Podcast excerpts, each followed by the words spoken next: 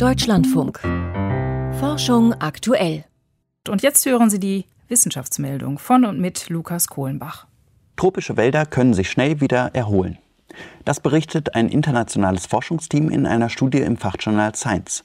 Sie beobachteten die Eigenschaften von Landflächen, auf denen einst Regenwald stand und die nach ihrer Rodung schon bald wieder sich selbst überlassen wurden. Nach 20 Jahren zeigt der Sekundärwald einen großen Teil der Eigenschaften tropischer Urwälder. So können sie 80 Prozent der ursprünglichen Bodenfruchtbarkeit oder der Baumvielfalt erreichen.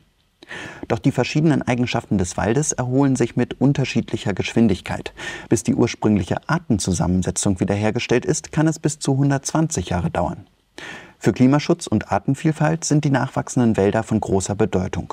Damit sich die Flächen erholen können, ist jedoch auch ein starker Schutz der Urwälder wichtig. Denn sie versorgen den nachwachsenden Wald mit Samen. Deutschland kam bisher ganz gut durch die Pandemie.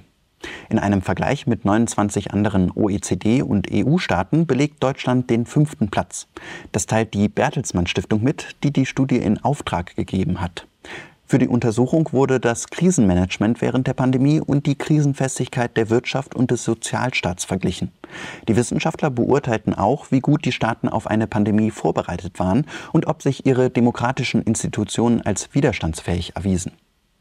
Die deutsche Wirtschaft kam besonders gut durch die Krise. Auch bei den sozialen Sicherungssystemen gehört Deutschland zu den Spitzenreitern. Zusammen mit seinem starken Gesundheitssystem führten diese Bedingungen dazu, dass Deutschland in der ersten Phase der Pandemie recht gut reagieren konnte.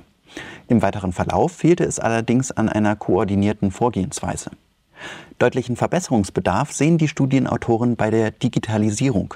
Staaten wie Neuseeland oder Südkorea besitzen eine sehr gut ausgebaute Informations- und Dateninfrastruktur. Damit ließ sich der Verlauf der Pandemie besser beobachten. Besonders krisenanfällig ist das deutsche Schulsystem.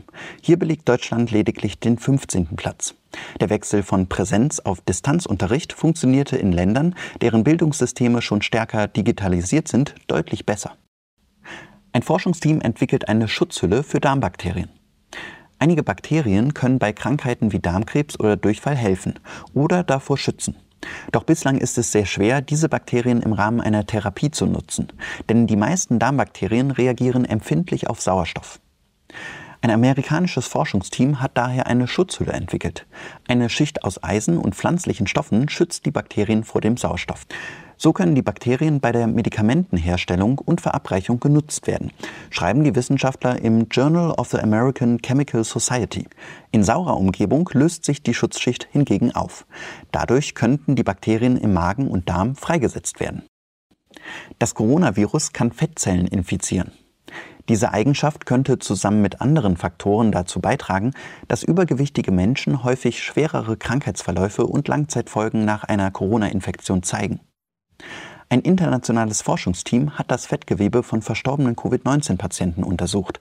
Dabei zeigte sich, dass die Viren die Fettzellen als Reservoir benutzen, um sich vor dem Immunsystem zu verstecken. Sie lösen in den Zellen eine Entzündungskaskade aus. Vom Fettgewebe kann diese möglicherweise auf die umliegenden Organe übertreten, auch für einen längeren Zeitraum. So erhöhe sich vermutlich das Risiko von Long-Covid-Symptomen, schreiben die Studienautoren in ihrer Arbeit, die noch nicht unabhängig begutachtet wurde. Sie hörten die Wissenschaftsmeldung, zusammengestellt und vorgetragen von Lukas Kohlenbach.